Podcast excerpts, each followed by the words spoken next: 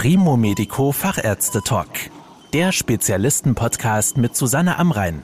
Medizin für die Ohren. Heute zu einem Thema, das uns alle angeht, denn auch wenn die aktuellen Corona-Infektionszahlen zum Glück ja deutlich gesunken sind, sind viele Menschen noch unsicher, mit welchen Beschwerden sie nun zur Ärztin oder zum Arzt gehen sollten und ob sie anstehende Vorsorgeuntersuchungen wahrnehmen sollten oder lieber aufschieben.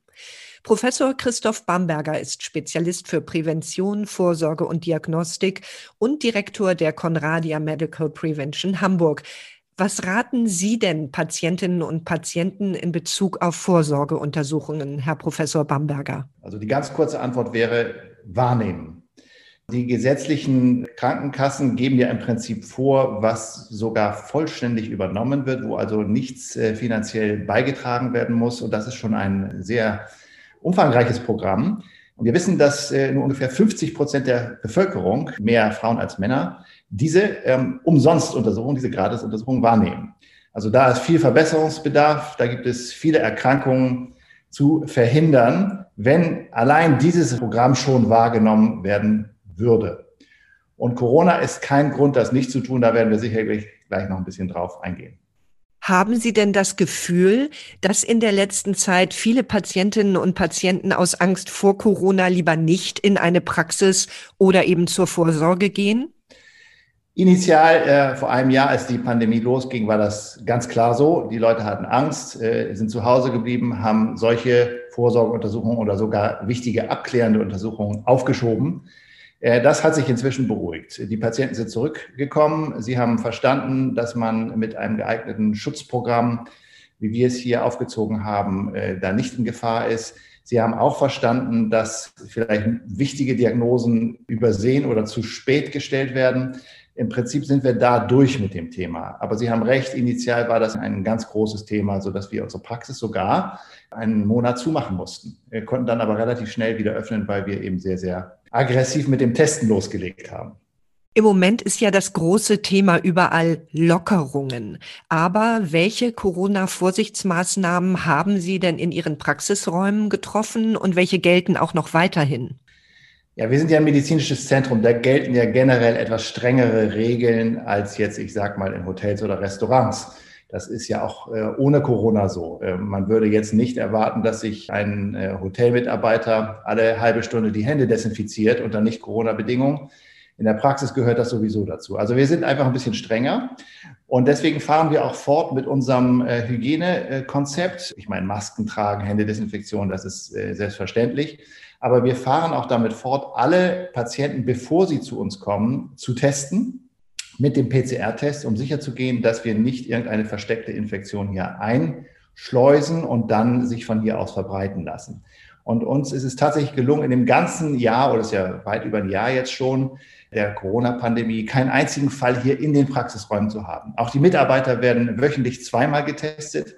Inzwischen sind sie natürlich auch geimpft. Insofern ist da die Sicherheit doppelt.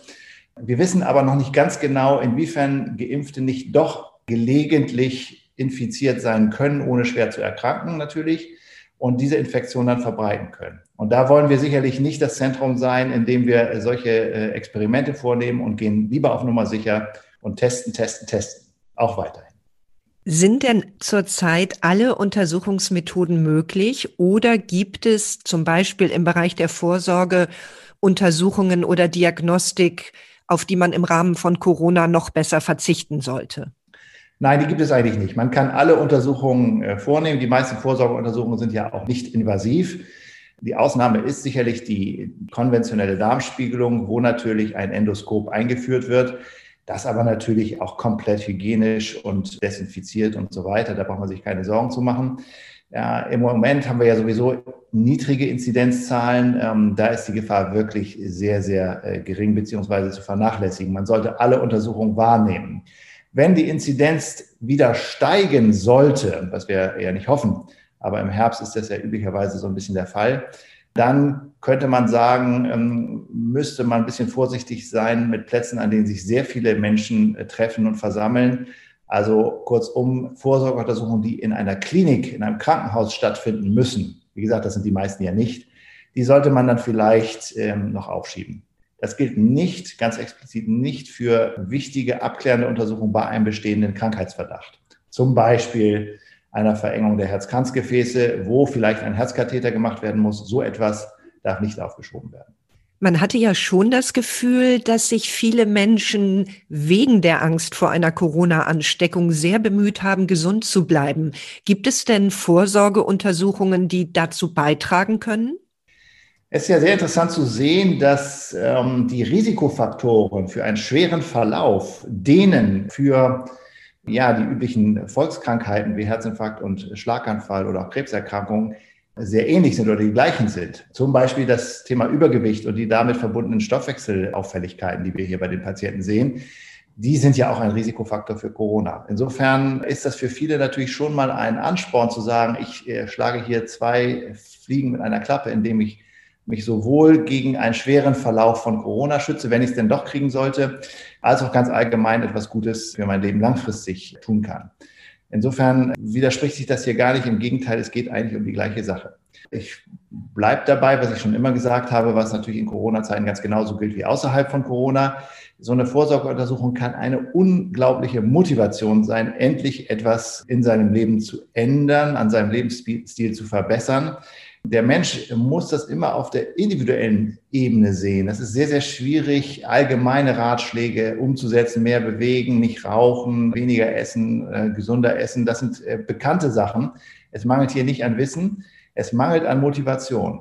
Und eine Vorsorgeuntersuchung, in der man äh, mitgeteilt bekommt, es ist im Prinzip alles in Ordnung, aber hier sehen wir Risiken und die können wir Ihnen auch zeigen, können wir Ihnen auch auf dem Bild zeigen. Das ist eine ungeheure Motivation, die davon ausgeht und die Menschen dann doch häufig ihren Lebensstil switchen lässt. Auch wenn die Impfungen mittlerweile ja ganz gut voranschreiten, hätten Sie denn noch einen Tipp, was man seinem Immunsystem vielleicht Gutes tun kann, falls man doch Gefahr läuft, sich mit Covid-19 anzustecken? Ja, das Falls äh, ist wichtig. Man sollte schon alles tun, um das zu vermeiden. Man sollte tunlichst diese Erkrankungen nicht unterschätzen.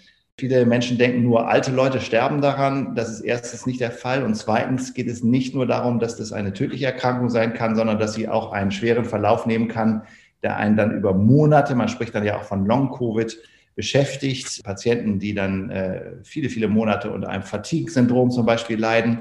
Und wir wissen ja noch gar nicht, was das langfristig mit uns tut, wenn wir da infiziert worden sind. Insofern Punkt eins, ganz klar, ähm, alles tun, um das zu vermeiden. Wenn es dann doch passiert, dann gibt es nicht den Gamechanger, äh, der das dann von einer schweren in eine harmlose Erkrankung verwandelt. Was da die Risikofaktoren sind, äh, haben wir schon angedeutet, also Übergewicht vor allen Dingen. Das sollte man natürlich schon im Vorhinein möglichst angehen. Und ansonsten gelten die generellen Empfehlungen für ein gesundes Leben. Und da sind wir wieder bei der Überlappung der Risikofaktoren allgemeine Erkrankung und, und äh, Covid-19 ähm, oder schweren Verläufen von Covid-19. Das heißt, vitaminreich, obst- und gemüsereich sich ernähren, sich regelmäßig bewegen und nicht rauchen und den Alkoholkonsum moderat halten. Also die üblichen, sehr bekannten Empfehlungen gelten auch für ein gutes Immunsystem. Es hat sich gezeigt, das sollte man vielleicht noch hinzufügen, dass Vitamin D hier eine wichtige Rolle spielen könnte dass man also einen ausreichend hohen Vitamin D-Spiegel äh, bei sich einstellt. Wem das nicht gelingt durch äh, viel draußen sein, der muss dann eben Vitamin D zu sich nehmen. Wir äh, streben da Spiegel an zwischen 30 und 50. Das wäre ein Punkt, wo wir sagen können, das ist kein Gamechanger, aber das ist schon wichtig für ein ähm, gutes Immunsystem, auch gegen Covid-19. Vielen Dank, Herr Professor Bamberger. Danke Ihnen auch sehr. Vielen Dank. Das war der Primo Medico Fachärzte Talk. Danke, dass Sie zugehört haben.